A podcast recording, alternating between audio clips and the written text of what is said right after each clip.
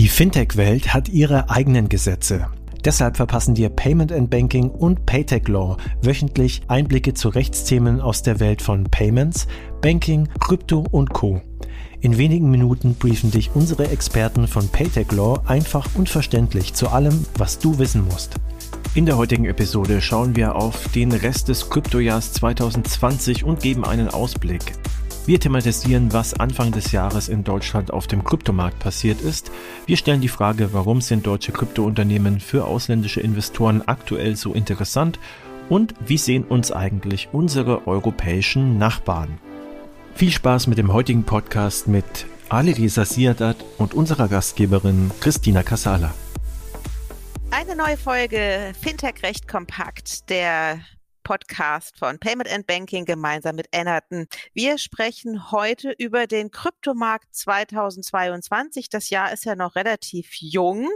Und als Anwalt für Kryptorecht hast du ja einen besonders guten Überblick über das, was war und das, was ist. Ali Reza, ähm, was passiert aktuell in Deutschland äh, hinsichtlich des Kryptomarktes? Ja, hallo Christina. Äh, vielen Dank, dass ich wieder dabei sein darf. Ähm, es passiert tatsächlich einiges. Ähm, ich würde es aber heute gerne mal so machen, dass ich ein bisschen auch mal in die, äh, ja, in die News reinschaue und äh, ein Feedback gebe, wie ich es als Jurist sehe.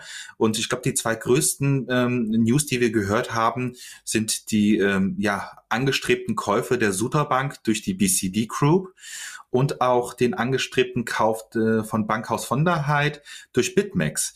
Ähm, das ist super spannend, äh, weil das äh, ähm, ja gibt so ein bisschen wieder, was ich in meinen, einen meiner Podcasts Ende letzten Jahres wiedergegeben habe, wo ich gesagt habe, ich erwarte, dass wir in 2022 äh, sehr viele ausländische Investoren in Deutschland sehen werden, die dann den deutschen Kryptomarkt aufkaufen werden. Also die werden dann diese Shopping-Tour in Deutschland machen. Das hat vor allem damit zu tun, dass wir ähm, dieses Jahr sehr wahrscheinlich die Markets in Crypto Assets Regulation in Kraft treten sehen. Das ist ja eine Regulierung von Kryptowerte innerhalb des europäischen Wirtschaftsraums. Und das äh, Charmante an Deutschland ist, wir regulieren ja jetzt schon Kryptowerte und haben jetzt schon auch Lizenzen. Und genau diese zwei ähm, ja, Targets, nenne ich sie mal, Sutorbank und Bank of Sonderheit, die machen ja schon Kryptogeschäft.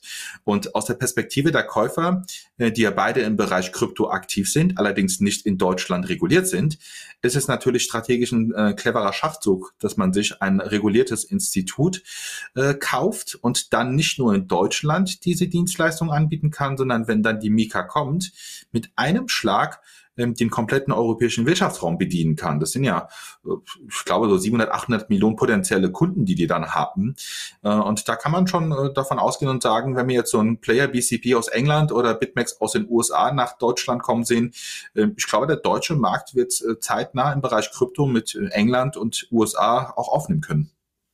Mhm. Warum glaubst du denn, sind denn aktuell deutsche Kryptounternehmen so interessant für ausländische Investoren? Was reizt die? Ja, das ähm, hat äh, vor allem damit zu tun, ich glaube, das hatten wir in einem Podcast gehabt, da habe ich mal dieses Beispiel mit Coinbase erzählt.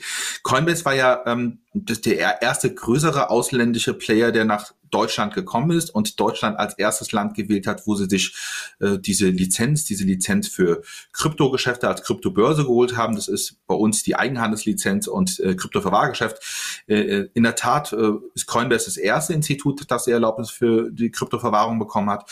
Und warum hat es Coinbase gemacht? Weil äh, Deutschland äh, zwar stark reguliert ist, aber genau diese Regulierung brauchen die großen Player, also die Instis. Die brauchen klare Gesetze, klare Regelungen, an die sie sich orientieren können und basierend darauf können sie dann auch strategisch ihr Geschäft aufsetzen.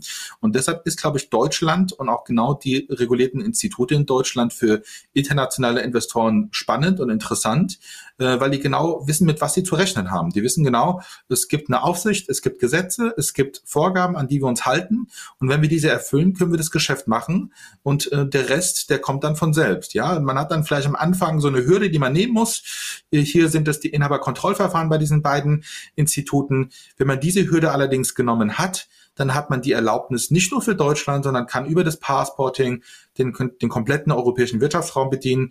Äh, und Deutschland als Standort äh, außerhalb des Finanzsektors ist ja ohnehin ein sehr starker äh, wirtschaftlicher Standort innerhalb Europas. Und mit der Blockchain-Strategie, die Deutschland ja verkündet hat und jetzt auch in einem neuen Koalitionsvertrag nochmal bekräftigt hat, sehen wir, dass Deutschland im Bereich Innovation, Blockchain, DLT auch eine ganz große Rolle spielen möchte.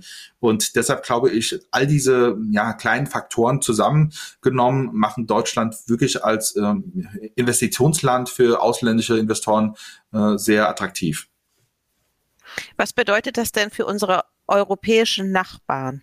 Ähm, ja, die Europäer, die äh, sind natürlich äh, besorgt. Wir haben es ja letztes Jahr mit Frankreich gesehen, die dann auf einmal so ein Gesetz rausgebracht haben und gesagt haben, ja, ihr könnt euch jetzt eine Regulierung in Frankreich besorgen und damit hättet ihr quasi schon dann zukünftig eine Erlaubnis für die Mika. Das heißt, die Franzosen, die sind da ganz äh, schnell wach geworden und haben dann auch schon gesagt, äh, ihr müsst euren Antrag nicht in Französisch einreichen, das könnt ihr auch in Englisch machen.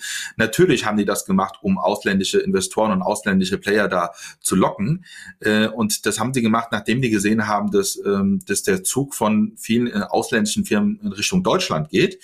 Ähm, und ähnlich werden es vielleicht auch andere versuchen. Also mit den Niederlanden haben wir es mitbekommen. Ähm, Luxemburg ist da noch äh, ja, in, in Schlafstimmung, da, da wird nicht viel passieren. Hat vor allem mit der strengen Regulierung dort zu tun. Liechtenstein ist ein äh, positives Beispiel. Die sind ja wirklich mit ihrem äh, Gesetz, äh, TVTG, Blockchain-Gesetz, da ganz schnell äh, nach vorne in die, würde mal sagen, wirklich in die erste Kryptoliga aufgestiegen. Ähm, Schweiz schon seit langem, aber jetzt auch wiederum mit Neuregulierungen, die sie da im Bereich Blockchain haben. Ähm, und andere Länder wie Italien oder Spanien, ich glaube, die verlassen sich äh, auf, auf Deutschland und investieren lieber in Deutschland, als dass sie da selbst was machen, im Bereich Krypto vor allem. Über ja. welchen Zeithorizont sprechen wir dann?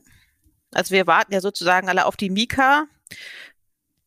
Und dann geht es sofort los oder wie muss man sich das vorstellen? Ähm, genau, also ich, ich glaube, dass wir hier in 2022, ähm, das wird jetzt, jetzt steigern. Also wir werden mehr Investoren sehen, mehr ausländische Investoren, die in äh, deutsche Firmen investieren werden. Wir werden auch klassische deutsche Player sehen, die noch nichts mit Krypto machen, aber die jetzt schon Erlaubnisanträge gestellt haben.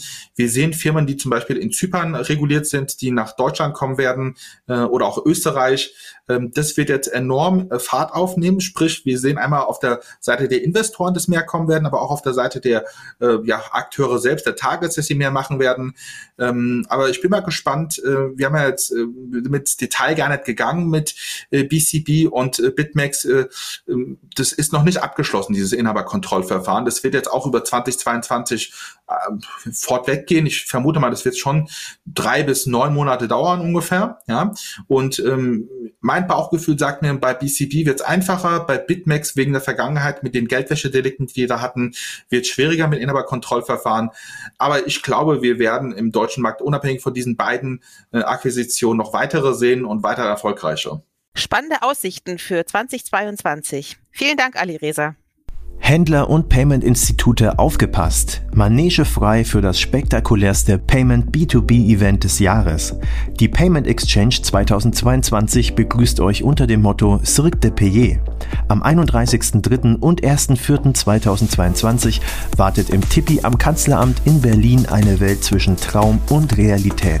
Payment-Zirkus vom Feinsten mit erstklassigen Speakern aus Payment und Handel und fantastischen Show-Acts. Beste Informationen und perfekte Unterhaltung garantiert.